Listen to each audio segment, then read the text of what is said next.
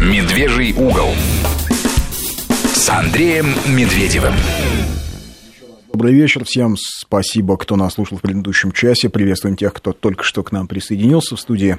Андрей Медведев и Сергей Корнеевский. Здравствуйте. Здравствуйте снова. Покинул нас Андрей Мануэлов, с которым мы подробно и интересно поговорили в предыдущем часе. И полемично, надо сказать. Полемично, да. да. Вот Андрей Мануэлов как-то оптимистично смотрит на Европу, в общем. А, хотя он взвешенный политолог. Я, в общем, такого оптимизма не разделяю. Мне кажется, что она а, а, совершенно не самостоятельно. Уже, да? Абсолютно mm-hmm. не самостоятельно. Закончить, чтобы тему, которую мы подняли в предыдущем часе, что касается опасности повторения украинского сценария в России – а, бываю на исторических научных конференциях, каждый второй, видимо, участник заражен вирусом ревизионизма. Это модно на Западе, но нам однозначно вредит. Традиционалистка Елена. Это не просто вредит, это убивает страну. Потому что ревизионизм и пересмотр истории, а, особенно пересмотр истории Великой Отечественной войны, особенно пересмотр в том виде, в котором нам его подсовывают, это... Это помощь в развале страны. Фактически. Да, это абсолютно. Это, в, это ведь схема предложена не сегодня и не вчера, она не в 90-е родилась. Это схема, предложенная в 60-е, 70-е годы Народным трудовым союзом. А, это, в общем, такие же гитлеровские пособники. Вот они предложили эту схему, что, дескать, два тирана сцепились в схватке за власть над Европой. Поэтому, в общем, а, а, а, пострадавший это народ, народы СССР, а немцы на самом деле хотели народы от этой тирании освободить. Но вот книги об этом, они же пользуются большим успехом. А, более того, И они везде продаются. продаются. Они везде продаются. Вот мне их регулярно предлагает реклама в интернете на всяких сайтах. Ну, она знает, и... что любишь историю. И вот, ну, пожалуйста. Да, да, и бог с ним, когда эти книги покупает какой-то специалист. В общем, он же понимает, о чем речь. Другое дело, когда как покупают, единственный источник его используют. Покупают да? подростки, дети, а, которые и так, к сожалению, мыслят штампами. Вот пришла там ко мне девочка на практику, юная журналистка, и говорит, вот Россия стоит на коленях. Я говорю, почему? Она говорит, ну вот потому что, вот смотрите, вот 20 лет назад, а вот как Эмираты жили, Дубай как жил. И я понимаю, что это вот представление о том, что Россия стоит на коленях, основана а, не на фактах, не на статистических данных, не на объективном анализе экономической ситуации. И даже не на факте существования а, людей, которые в Ельцин-центре призывают, э, так сказать, пересмотреть историю и реабилитировать власовцев. А на демотиватор в интернете смотрела? Ну, яркая картинка, Вот эти да. вот картинки, да, где сравнивают Дубай 20 лет назад и какую-то там условную русскую деревню 20 лет назад. Ну вот... Э, э... Ну это, кстати, американский подход. Вот я недавно видел на CNN. Да, американский когда показали, подход клиповый. Да, да. Мигранты показали девочку в коляске, инвалида, и говорят, вот как можно ее не пускать? А, и показали вот эту женщину, оператора, которая там э, подножки ставила беженцам. Вот показали, вот они плохие европейцы, которые не пускают, а вот хорошие мигранты. Ну, оказались все хороши, да. потому что тот человек, которому она подножку поставила, оказался боевиком ИГИЛ. Вот. Вот. не знаешь, где найдешь, где потеряешь. Абсолютно. А, сообщение. Ельцин-центр надо отдать детям для патриотического воспитания. Да, только для этого его нужно переименовать, скажем, в центр детского Гайдар, творчества например. имени Аркадия Гайдара. Да. Я бы хотел, чтобы появился центр детского творчества имени Аркадия Гайдара. Настоящий такой. Не хотите название «Дворец пионеров», но пусть будет центр детского творчества. А вот, кстати, сообщение. В украинском, с Украины сообщение, в украинском учебнике истории за 98 год насчет бандеровцев и красноармейцев говорилось так, они все боролись за освобождение Родины только по-своему. Примерно то же самое говорится и пишется во всяких книгах, которые, как бы исторических книгах, которые издаются сегодня в России. Интересно, которые... что поляки на это скажут, которые тоже же в Европе. Вот Украина хочет в Европу, поляки в Европе их ждут. И вот они, бандеровцы, идут за свободу. Ну а что, у Польши нет своей точки зрения, это понятно. У Польши нет своей точки зрения, а, если Польша, в общем, проглатывала 20 лет волынскую резню. Но сейчас-то они начали что-то такое ну, что говорить. они начали? Они чуть-чуть там как-то вот робко.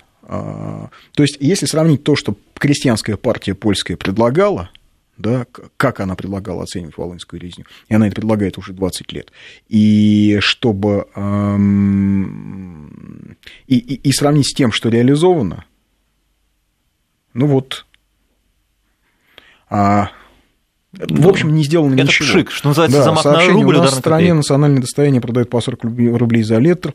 Может быть, в чем-то эта девушка студентка и права по поводу того, что Россия стоит на коленях. Ну да, конечно. А, а когда говорит, что мы стоим на коленях. Да ради бога, пусть она только сумеет доказать мне свою точку зрения. А так-то, конечно, стоит на коленях. Вот 20 лет назад, Ну, а тебя не, не убеждает вот эта 90-е, картинка, да? вот меня это? картинка нет, не Ну, ну убеждает. вот, а ее, потому что она, Потому во-первых, что у нее она- бунтарский дух самой, она же юная еще, переходный Ну, возраст ну бросьте вы. Сергей, ну право слово, ну какой Да. бунтарский дух? Отсутствие умения анализировать. А, Да. А это хорошо, когда Конечно, Россия стоит на дух. коленях. Раньше-то вот при Ельцине как жили хорошо? И это свободное предпринимательство. Э, Ты имеешь в виду, на Тверской рука стояло, рынка. да, свободное Ну, ну, ну, предпринимательство да, в центре на- города? Да, любые рука услуги, рынка, да. да, вообще все отлично было. Э, Черкизовский на коленях рынок. не стояло. Да, Черкизовский рынка. рынок. Да все вообще было хорошо. Вот Да. сейчас, конечно, ужас и кошмар. Как это? Особенно, Ну- особенно мне нравится, что а, вот про стояние на колени, про вот эти кошмары любят писать люди а, за ужином в хорошем ресторане или после ужина в хорошем ресторане. Ну, вот это те самые креативный класс, Креативный который приезжал класс, на да. дорогих машинах э, митинговать. Вопрос про Волынскую резню. Армия Краева разве не зверствовала на западе Украины? А Волынская резня уже была позже. Армия Краева не зверствовала на западе Украины. На западе Украины, а, собственно, во Львовской, ну вот на Волыне, а, там была другая история, когда Западную Украину, так называемую, а, Польша поглотила в 19-20 году, там началась а, политика деукраинизации, дерусификации, и это встречало противодействие очень страшное ну, молодого, в общем, украинского населения, то есть тех русских людей, которые начали, скажем, 15, 20, 30 лет назад считать себя украинцами. И вот когда им поляки начали закрывать школы, э, они начали совершать, соответственно, теракты. И тогда была проведена э, так называемая пацификация, то есть э, умирение, умирение Волыни, а, причем и Галиции. Причем это не армия Краева. Армия Краева это, в общем, подпольная организация. Это была совершенно официальная польская армия. Она, конечно, подавляла, да, очень а, зверски подавляла в восстании и украинские, и вообще. У поляков была такая поговорка, что сапоги, чтобы они лучше блестели, лучше всего чистить кровью а, поляков, а, украинцев и белорусов. Это, кстати, была такая вот шутка у офицеров польской контрразведки, многие из которых потом были расстреляны в Катыни. Вопрос кем? Но, тем не менее, надо понимать, что те люди, которые попали в немецкие и советские концлагеря, Не общем, все были святые, да? абсолютно не все были святые, и Польша точно так же готовилась к войне против Советского Союза, как и, и, и собственно, как и Германия. Другое дело, что Польша надеялась, что она будет союзником Германии. У Юзефа Бека стоял в кабинете портрет Гитлера. На всякий случай. Да. Вот. А я на самом деле хотел вот в этом, ну, оставшиеся 45 минут, поговорить на такую тему. В Подмосковье несколько дней назад произошла жуткая совершенно история. А, Искали девочку, шестилетнюю пропавшую, а, в городе Озера искали. Родители заявили о том, что она ушла из дома и не вернулась. Она была приемным ребенком в семье. Через несколько дней выяснилось, что родители ее убили. Точнее, убил ее отец. А это обычно так и делается. отец. Сначала Да. убиваешь, потом заявляешь о Да, пропаже. только убил он ее в апреле. А его жена и теща помогали ему скрывать тот факт, что девочка убита. Врали соседям, врали журналистам, врали всем. Потом они узнали, что к ним должна прийти опека, и заявили, что, значит, девочка сбежала из дома. А тело они а, девочки сожгли и раскидали останки где-то по лесам. Ну, такая семья. А самое интересное, что в этой семье еще двое детей. Меня в этой истории поразило две вещи. Первое, это, конечно, сами эти не люди. А второе, это то, как отреагировали жители города Озеры на произошедшее. Ну, то есть, дело даже не в том, что они хотели устроить самосуд и просто растерзать. Ну, их можно понять, значит. Их можно понять Конечно. абсолютно. Но вот смотрите, никто людей не заставлял, никто их специально не выгонял. Позавчера сотни человек вышли на центральную площадь и в память об убитом ребенке запустили шары. Несколько сотен шаров запустили в небо.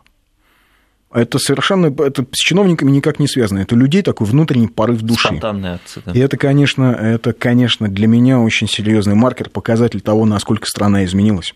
Потому что 10 лет назад ничего подобного я представить себе не мог. 10 лет назад, даже, в общем, на 12 лет назад, на чудовищный Беслан мы не так реагировали. Абсолютно. А, так вот вопрос. Стоит ли а, ужесточить наказание – Стоит ли, а, как часто говорят, вернуть смертную казнь в отношении тех, кто в отношении педофилов и а, детоубийц?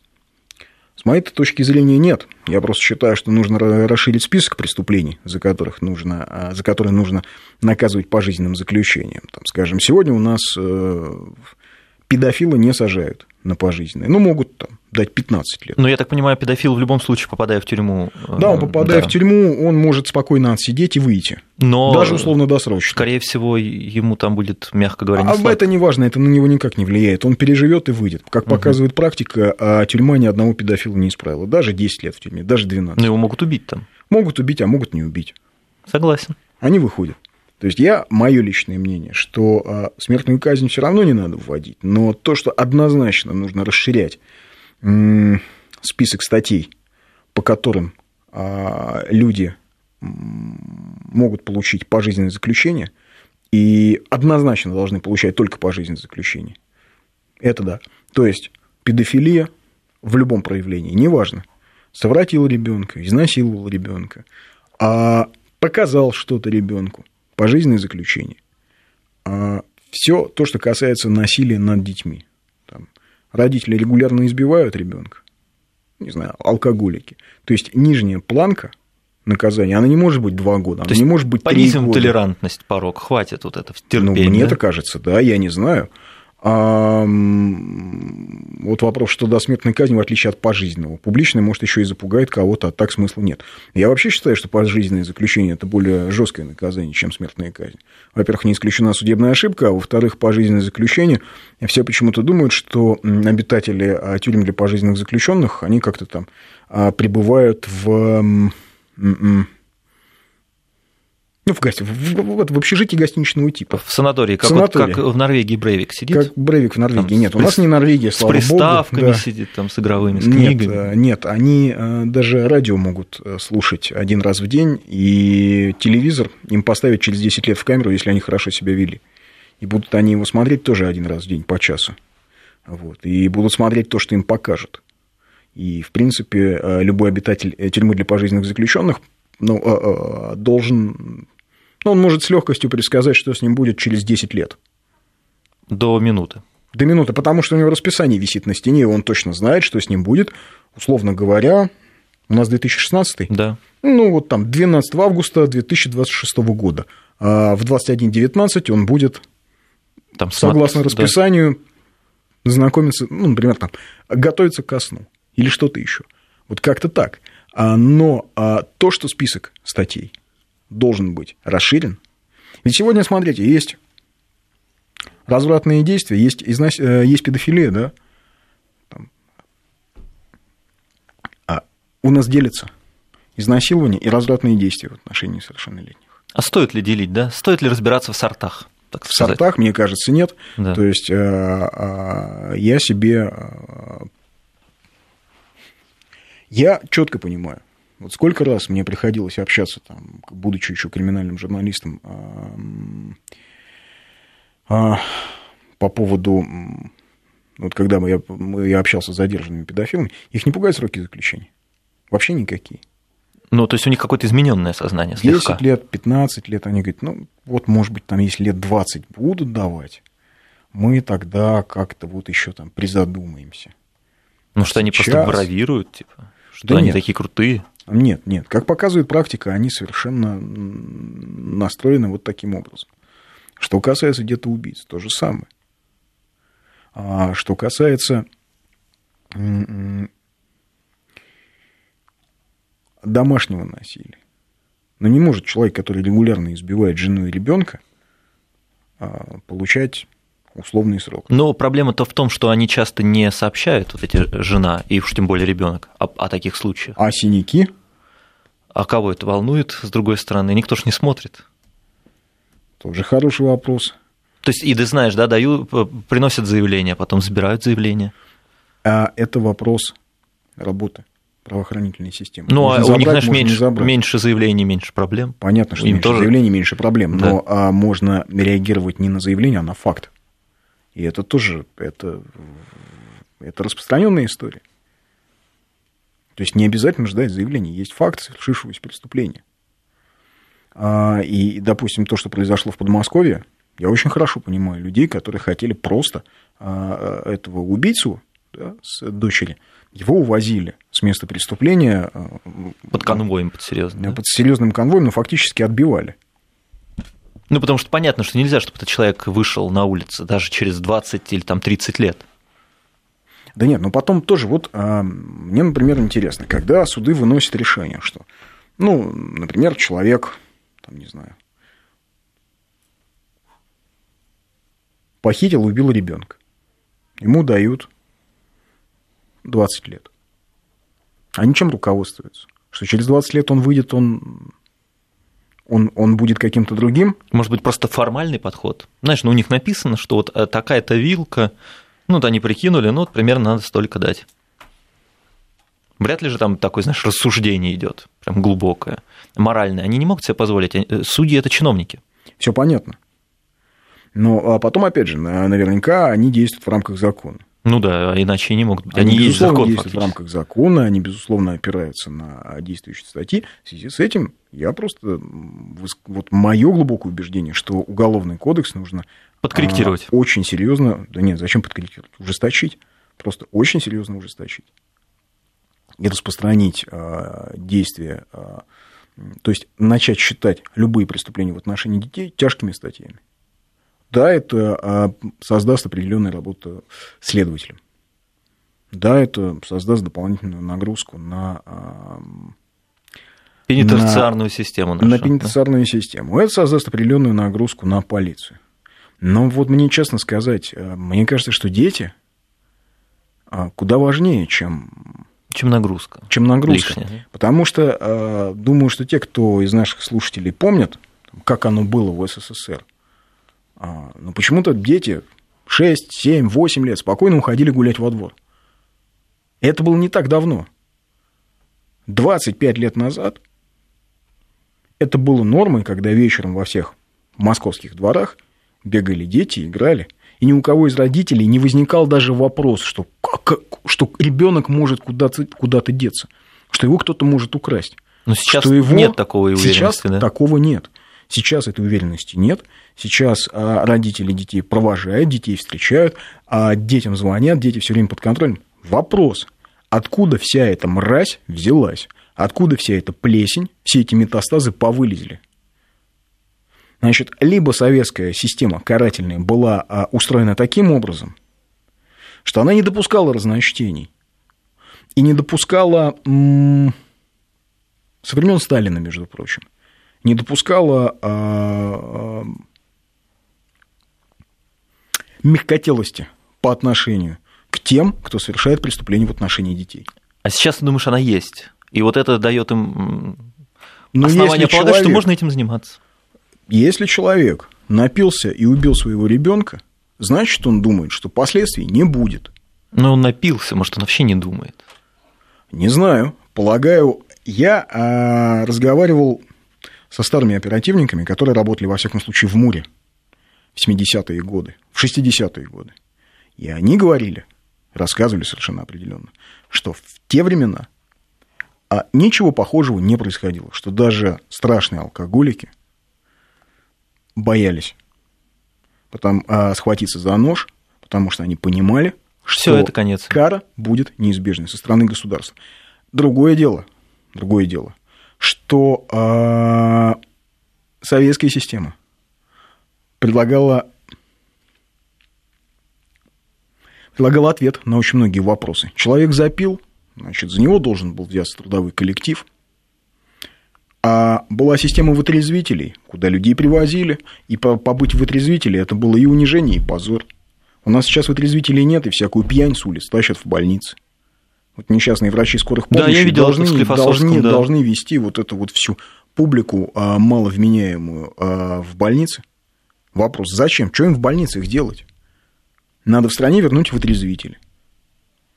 И вернуть эту шведскую, э, ввести шведскую систему. А, шведы просто взяли советскую систему, а, как это теперь говорят, прокачали ее, усилили. И вот, пожалуйста, человек попал в вытрезвитель, или, как говорили в нашем детстве, в трезвяк. В трезвяк. В трезвяк. Ага. А он там побыл, он за это должен заплатить за пребывание там, потому что, ну, это... Ну, Кто ну, его бесплатно конечно. будет содержать? Это же не социальная история. Значит, а потом на, в компанию, где бы он ни работал, идет, соответственно, письмо, что товарищ такой-то попал в вытрезвитель, побыл там, это советская система. Ну и плюсов от этого нет ему, конечно. Да, ему плюсов от этого нет, и бонусов ему от uh-huh. этого нет. А советская система, какая бы она ни была, ну, например, при Сталине были запрещены аборты. Это было, а, а, аборты были запрещены, а, домашние подпольные аборты стали уголовно наказуемым преступлением, и так было до 60-х годов. В Муре был целый отдел, который занимался преступлениями против детства – и занимался поиском так называемых абортмахеров, так их блатные называли. Уголовники в 30-е 40-е годы, вот этих врачей, которые совершали подпольный аборт. Дочь, э, дочь Хрущева, Рада Хрущева, работала в этом отделе некоторое время. Она ушла довольно быстро по здоровью, но вот она работала в Муре, занималась вот этим, а розыском вот этих людей. А нельзя давать одинаковый срок за убийство ребенка изнасилования, иначе будут насиловать и не бояться дальше убить. Развратные действия – это если ребенок увидел, не показали, а увидел стриптиз, половые органы или секс. Но увидел, если ему умышленно показали, что делать с этим человеком? Его что, не сажать? А то, да, получается, ты что, административку, ну, штраф, что ли, штраф, и пошел дальше гулять? Так, так и делают. Ну, это Штраф странно, и административка. Да. Вместо того, чтобы дать серьезный срок, чтобы у человека было время подумать, осознать, ну, не знаю, какой-то приличный срок. Вышел, показал, так сказать, все, на что ты способен. И посиди, подумай о своем Посидел поведении. Да. лет шесть, подумал. Угу. Мне кажется, в общем, это... А, вот сообщение, ваше, думаю, что советская система не афишировала такие случаи, поэтому кажется, что раньше такого было меньше. Вот, к сожалению, нет. К сожалению, а, да, с одной стороны, советская система не афишировала, и, скажем, история витебского маньяка Михасевича, а прямое подтверждение, она прямое подтверждение того, что да, система не афишировала, да, а, пострадало очень много людей, которых просто подгоняли под это дело, да, и там, по-моему, четверо или пятеро невинно пострадавших. Поэтому ну, я... как из Чикатило, я знаю. Почему, да, как из Чикатило, почему все гонялись за раскрытием. Да. Тем не менее, а случаи такие, как Михасевич, как Чикатило, как а, Головкин, все случаи, а, связанные с советскими серийными, с серийными преступлениями советской поры, они известны наперечет. Ну, а их нельзя было скрыть. Сарафанное радио-то работал. Дело даже не в сарафанном радио, а в системе правоохранительной они были известны наперечет. И они анализировались. И на основе них составлялась схема работы. Другое дело, что скажем, до сих пор на стране, насколько я понимаю, вот по серийным преступлениям работают специальные подразделения только в трех городах, в Москве, Питере и в Ростове. А, пауза на новости. Продолжаем наш разговор, а, почитаем сообщения. Работал в МВД, листал дела 80-х с грифом о подобных вещах. Ну, то есть о случаях педофилии, о случаях серийных преступлений. Все раскрытые эти случаи были ЧП, бросались лучшие силы. Но это действительно так. Это действительно так. Не всегда они работали эффективно, следователи. Еще раз повторю, дело витебского маньяка Михасевича в этом смысле очень показательно. Но, тем не менее, бросались лучшие силы. Да. А, ну и по поводу пожизненного. Я бы разрешал телевизор на пожизненном. Пусть смотрит, чего лишился и чего уже никогда не будет, а за педофилию лет 30 хватит, пусть выходит старый, никому не нужный развалиной. Ну, в общем, они, знаете, поверьте, люди на пожизненном заключении и через, э, через 3 года, и через 4, они очень мало напоминают э, э, людей. То есть они такие, как это, говорящие големы – ну, потому что если ты живешь по расписанию, если ты точно знаешь, что с тобой будет, ну, если ты точно страшно, понимаешь, конечно, что да. ничего. Вот нам тут пишут укоризненное письмо, укоризненное сообщение. Развратные действия – это уголовная статья. Ведущий, мне кажется, вы занимаетесь популизмом. Пригласили бы психиатра-исследователя на передачу, Алексей. А, безусловно, развратные действия – это уголовная статья. Вопрос, а наказание совершение развратных действий без применения насилия лицом, достигшим 18-летнего возраста, в отношении лица, не достигшего 16-летнего возраста, наказывается, внимание, уголовная статья, обязательными работами на срок до 400 часов, либо ограничением свободы на срок до 3 лет, либо принудительными работами на срок до 5 лет с лишением права занимать определенные должности. То же самое лицо в отношении, то же самое в отношении лица, достигшего 12-летнего возраста, наказывается лишением свободы на срок от 3 до 8 лет. Ну, такая Речь вилка, идет да, о ты заметил, От 3 да? до 8 лет. Да. Речь идет о том, что, а, ну, если это серийное, то это от 5 до 12 лет. С моей точки зрения, а, я, может быть, не очень четко выразился, но а, я пытался донести мысль о том, что вот это вот обязательные работы и даже срок от 7 до 15 лет это все ерунда. Для педофилов это все ерунда. То есть совершенно не Их это не пугает вообще. То есть срок от 20 лет и выше, или по статье, например, по части 3 статьи 135, а, а именно а, это а, совершенные, то есть серийные преступления, совершенные в отношении двух и более лиц. Если бы они наказывались пожизненным заключением, я думаю, что это имело бы эффект. И я думаю, что в этом есть смысл. Но помимо того, что... а, помимо того, что а, нужно ужесточать уголовный кодекс, я абсолютно согласен с теми из нас, кто, э, с теми из наших слушателей, которые пишут, что а, думаю, все дело в коммуне. Раньше жили как-то дружнее, все во дворе друг друга знали, а сейчас как-то особняком. Это действительно так. Ну, Не- слушай, когда не 3000 только- семей в доме живет, ну, да, не, всех знать не будешь? только это.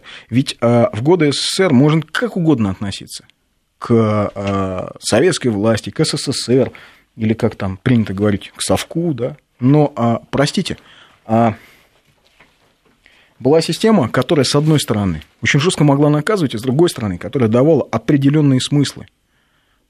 А, Во всяком случае, а, ну, еще в 50-е, в 60-е годы, да, а, это были и смыслы, и социальные лифты. То есть общество было, общее что-то было. Было Да. общество. Да, может быть, кто-то уже не верил в идею коммунизма. Кто-то не верил, что, скажем, К 80-му. к 80-му году мы построим коммунизм, потому что наступил 81-й, а коммунизма не наступило.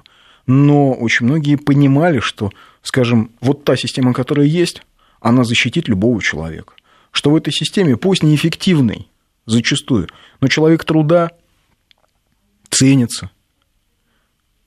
Да, он может, он может работать э, неэффективно и делать зачастую эм, вещи, которые, ну, скажем, утюги, да, которые очень... Вот китайцы, их, вьетнамцы очень любили советские утюги, они их покупали, потому что они были простые, надежные. Но, а, тем не менее, кто ценился? Инженеры, военные. Да, 80-е это уже, это, это уже было на... эм, Это уже все было на закате.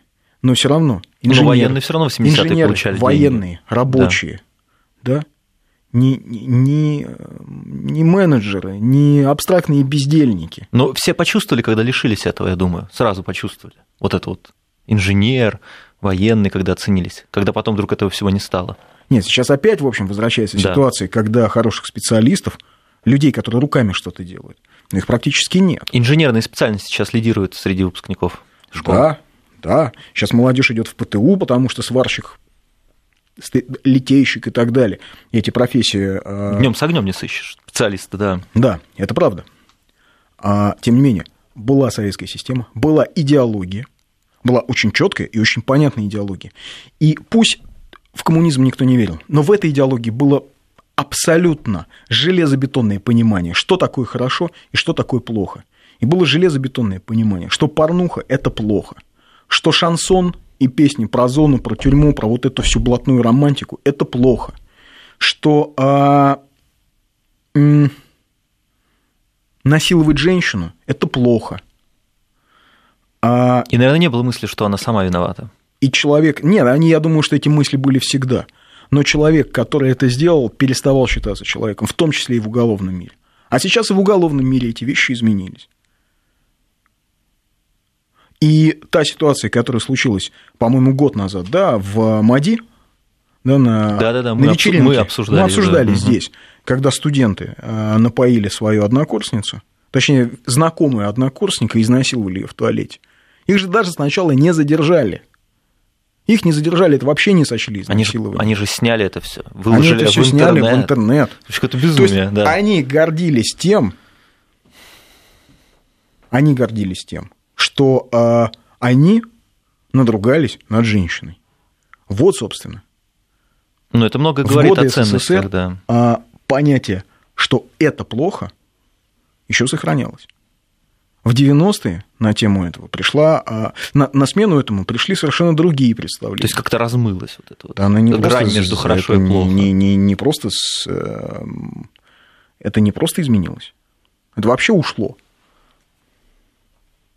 Да, нам надо назвать координат, наверное, 553320. 553320, 8903 170 63 63, это наш WhatsApp. А что с телевидением, вообще с массовой культурой, если нельзя, чтобы в фильме обошлось без разврата даже в семейном? Оно все в шутку преподносится. В этом и опасность. Ну, а, собственно, а как легализовали всю гей-культуру в России? Как шутку, да, сначала? Ну, как шутку, ну что, ну такое тоже есть. Вот смотрите, какой чудак. Ну, смотрите, такая, да. вот такое тоже есть. Ну что, они творческие люди. Ну, посмотрите, а вот на Западе ведь это как-то принято. А, а знаете, в Древней Греции... Так это вообще, да. Так это было... вообще. И вот через эти окна Авертона мы практически едва не дошли до гей-парадов в Москве. Но мэрия стала, да, на защиту, и слава богу. Мэрия стала на защиту. А единым строем вышли дагестанские борцы и московские неонацисты. Что Редкий редко, случай, да, понимаете? А, в общем, не, не разделяю идеологию ни одних хулиганов, ни других, но тем не менее. Ну, кстати, среди молодежи тоже не все приветствуют это. То есть я много вот слышал, когда говорили, что ну вы что, какие, какие гей-парады? И в Питере тоже говорят, ну какие гей-парады, вы что, с ума сошли? Нет, так и хорошо. Конечно. Значит, какие-то вещи... Эм... Да, молодые люди это говорят. А то вот есть... тоже хороший вопрос. Как внедрить иде... эту идеологию, когда а, все ВКонтакте, где группы о суициде, а той же порнухи, как это сделать? Отрезать Россию от интернета? Нет, надо сначала вообще создать идеологию. Надо какую-то идеологию предложить, надо объяснить людям, куда мы идем, куда, куда идет страна. Потому что мне кажется, что русский человек без идеи, без идеологии, он начинает искать себя в какой-то всякой ерунде, он начинает бухать, он начинает... А, а... Когда нет перспектив, да, пытаешься уйти в иную реальность, как будто бы. А дело даже не в том, что нет перспектив. Ведь вот эта семья, которая, а, которая, в которой произошла трагедия, в которой произошло убийство ребенка, да, там отец выпивал. И вот, кстати, а, пишут, а как можно было, всем же все равно, вот э, как, как вмешаться. А соседи слышали, что он ругался, кричал, всех убью, всех зарежу. Но не можно того. было вызвать да. участкового, можно было, в общем, написать заявление, можно было, в конце концов, пойти поговорить с ним. А... Но сейчас мы уже через 10 секунд. 5533 да, да, да. А в начале сообщения слово «Вести», 8903 170 63 63, это наш WhatsApp, сейчас у нас погода, и вернемся. Да, и надо добавить еще совсем скоро разные регионы вещания Вести ФМ смогут прослушать и узнать свои местные новости. Ну а прямо сейчас коротко о погоде в разных частях страны. Так вот, продолжаем мысль. Э, я хочу сказать, что семья из озер не была, скажем, бедной. Она не была сильно состоятельной, сильно богатой, но тем не менее считалось, что она успешная. У них там какой-то был бизнес, кафе. А вот не так давно а, мама вот этой убитой девочки, ну, которая покрывала своего мужа-убийцу, она давала интервью местной газете и рассказывала о том, как, значит, им построить бизнес, что как вообще правильно строить бизнес, рассказывала о том, что именно дочь им дала а, мысль, как бы правильно назвать кафе и так далее и тому подобное. То есть дело не в том, что семья была бедной. Какой-то цинизм жуткий а вообще. Все. Я еще раз повторюсь, когда нет идеологии, когда нет национальной идеи, когда русский человек не понимает, когда россиянин, то есть человек, который живет, неважно, русский он по крови или русский он по духу, по, по, по, по смыслам, когда он не понимает, куда он идет, когда он не видит перспектив, когда из него пытаются сделать просто тупо потребителя, он не может быть просто потребителем. Ну, так исторически сложилось. Для а, для русского человека должна быть идея. И эта идея должна быть очень четко и внятно сформулирована. Я так считаю. Я могу ошибаться, но я так вижу, и я подтверждение этому вижу всюду. Потому что э, и, и одна из этих идей, это, конечно, идея справедливости. Это идея справедливости. Почему? Почему люди вышли на улицу и хотели а, растерзать этого убийцу? Потому что то, что а, произошло, это с любой, это с точки зрения любого нормального человека, это не просто преступление, это вопиющая несправедливость. Точно так же никогда в России люди не примут итоги приватизации. Никогда не примут люди итоги залоговых аукционов. Потому что с любой точки зрения это вопиющая несправедливость. То есть это болячка, которая никогда не заживет. Она никогда не заживет. И государство будет вынуждено рано или поздно найти какой-то ответ на этот огромный социальный запрос. Потому что у людей до сих пор а, глубокое непонимание, почему то, что строила вся страна, почему то, что, а, а, а, то, что создавали все, вдруг в одночасье стало частной собственностью какой-то группы людей. И эта группа людей объявила себя а, бизнес-элитой. Или вообще элитой. И даже когда-то говорила, что будет решать судьбы страны. Семибояр, э, семибанкирщина. Семибанкирщина. Да. Что значит говорила, что будет решать судьбы ну, страны? Ну, Она и, решала и судьбы решала, страны. Да. В тот момент, когда э, президент как-то отсутствовал. Он работал с документами. Или работал с документами. Она и решала да. судьбы страны. Вот ведь какой ужас. Идеологию надо внедрять через школу, а у нас школы сами себе выбирают программы и вопрос к этим программам. И о чем я выше писал? Планшет у каждого школьника почти или компьютер. Ведь даже дневники электронные. Тоже сообщение. Работаю с детьми, все смотрят по поганому интернету, всю грязь, родителям нет дела. А при социализме государство больше вникало в семью. А переехали в маленький город – Купили дом. Оказывается, рядом живут два гея. Навязываются сообщением. Требуют толерантности. Боимся за сыновей. А сделать с ними ничего не можем. Они больные люди. А, ну, я не знаю, как ничего не можем сделать. Ну, лучше не провоцировать, мне кажется. Я... Да. Ну да, разжигай, но помни. Не, не разжигать, да. Да. Какую идеологию может предложить российский капитализм? Идеологию потребления. Вот вопрос от слушателя. Никакую. Идеологию потребления точно так же, как и любой другой капитализм. Идеологию потребления. Но если, скажем, для бельгийцев, ну, в принципе, нормально, что когда-то э, Бельгия истребила половину населения Конго. Ну, и король Леопольд, который это сделал, он вообще большой молодец. Это только россиянам нужно покаяться. За Ивана Грозного, за Петра Первого, за Александра Третьего, за Сталина, за Ленина, за Путина, за всех. Нужно все время каяться, посыпать голову пеплом. Там, там это нормально. Такая, да. Карма, да. А там это нормально. Там это, ну, подумаешь, вырезал половину населения Конго, король Леопольд. Но это, это же третий мир. Третий мир. Да. Так вот, а там, где есть а, колониальное мышление, идеология потребления отлично прокатывает. Потому Она что это очень как раз хорошо колониях, да. ложится на очень правильно подготовленную идеологическую почву. Это, собственно, еще Ильин писал. А, Вехи. Нет, это Ильин писал, по-моему, в 1948 году а, запамятовал, в каком сборнике он писал, что те, кто говорят, что а, Россия, значит, может пойти путем Англии и стать такой же, как Англия, должны понять, что да, действительно, Россия может стать как Англия, но для этого России нужно стать островом, превратиться в остров, угу. а, а с, а, убрать православие и ввести себе англиканскую церковь и вообще вычеркнуть все то историческое наследие, которое у России есть. В общем, мало. Сообщение. Нужен доступный спорт. Безусловно, нужен доступный спорт. Особенно для подростков. Доступный, не просто доступный, бесплатный спорт. Мы об этом говорили. Мы об этом говорили, что а, сборная, скажем, даже те же самые ну, спортсмены, которые ездят на Олимпиады, а как они тренируются? Они тренируются очень часто за свой счет, они, они платят какие-то деньги за этот спорт. Да, но а, так не было. Так не было еще 25 лет назад. То есть не дают спокойно работать. Не все, да? не все здорово было а, в, в Советском Союзе. Очень не все здорово. Очень много было проблем. Но, по-моему, убрали не только плохое, но и хорошее. Как бы а, все сразу. Так часто Под одну происходит. гребенку, да. Так часто происходит. А, Вопрос, где церковь, где государство. В настоящее время есть противостояние. Когда это противостояние разрешится? Я не вижу, что есть противостояние. Церковь вижу, и государство есть? Ну, наверное, с, а, с народом. Я а, не, не, не согласен. И церковь играет свою роль, и очень важно играет роль.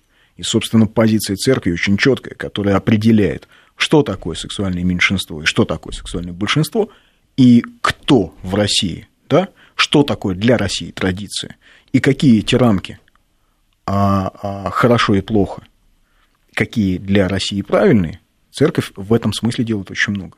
Да, церковь тоже не идеальна, разные люди есть в церкви. Потому что в 90-е, как везде, да, в церковь пришло много карьеристов, много людей, которые, в общем, не про веру, не про, не про Бога, не про что. Они с каким-то Но они увидели задачами. социальный лифт. Да, они увидели социальный лифт. Они подумали, что церковь заменила КПСС, что раньше можно было там в обком комсомола, а дальше а, в райком партии, а сейчас можно, значит, церковь. Но церковь от таких людей в любом случае избавляется. Да, а потом все равно а, церковь дает нравственные ориентиры. Это очень здорово, это правильно. Но идеология церковь не дает, идеология определяет государство. Если а, у американцев есть идеология, да, что вот весь мир принадлежит американцам, а там последние 20 лет они открыто говорят, что 21 век это будет век Америки. И об этом говорят все. Ну, в первую очередь, неоконы, но тем не менее, неоконсерваторы. То есть мировое господство. Да, мировое Во всех господство. областях. Да, и они этого не скрывают. И они говорят, что это наша судьба, Господь дал. Поэтому мы, вот, мы обязаны, у нас вариантов нет, мы обязаны Ирак захватить, мы обязаны все контролировать, потому что Бог, потому что так определили. И э, вот этот экспорт демократии тоже как идеология. Мы ее несем, свободу миру. Свободу миру, Да. да. А, но И этим можно же, в общем, оправдать любые преступления. Тем не менее, есть идеология, которая работает. И в этой идеологии живет вся страна. И когда вот Костя Семин рассказывал, он был свидетелем того, как э, он был в Нью-Йорке, случайно оказался, вот в тот день, когда, значит, сообщили о том, что убит Бен Ладен. Люди в метро начали друг друга обнимать, поздравлять, какие-то офисные Как белые будто как воротнички. Гагарин полетел. Как будто Да, Гагарин да, полетел, да, да, офисные воротнички белые и там, значит, всякие э, Синие мужики, воротнички, да. Мужики, значит, в строительных касках, Мгм. такие обычные, как их называют реднеки.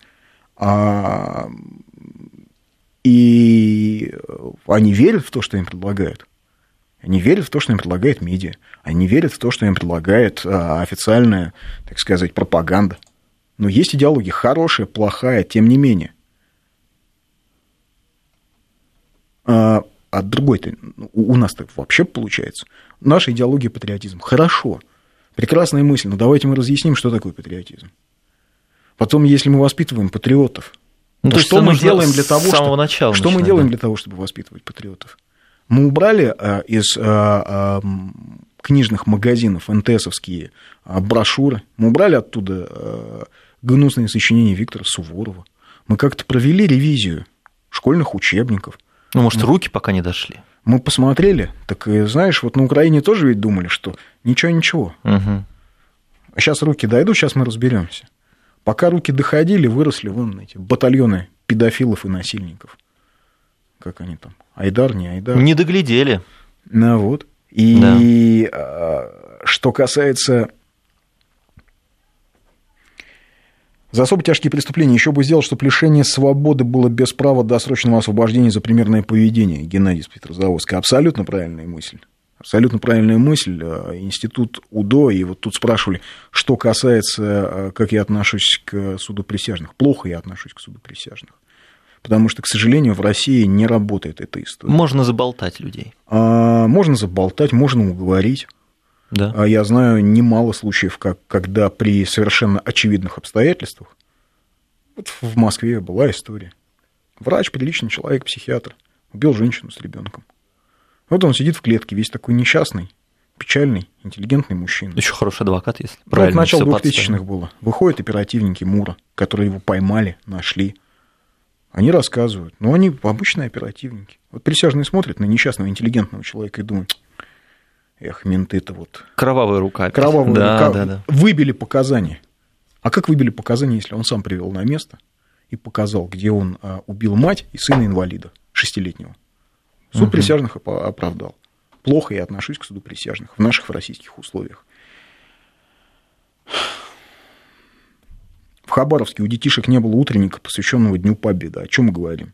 Вот об этом обо всем и говорим. Да, вот из таких мелочей это и Из строится. этого и, да, из таких мелочей вырастает будущее, будущее топливо русского Майдана. Из таких мелочей вырастают люди, которые считают, что можно там, изнасиловать женщину и, И выложить да. это- в интер- в интернет.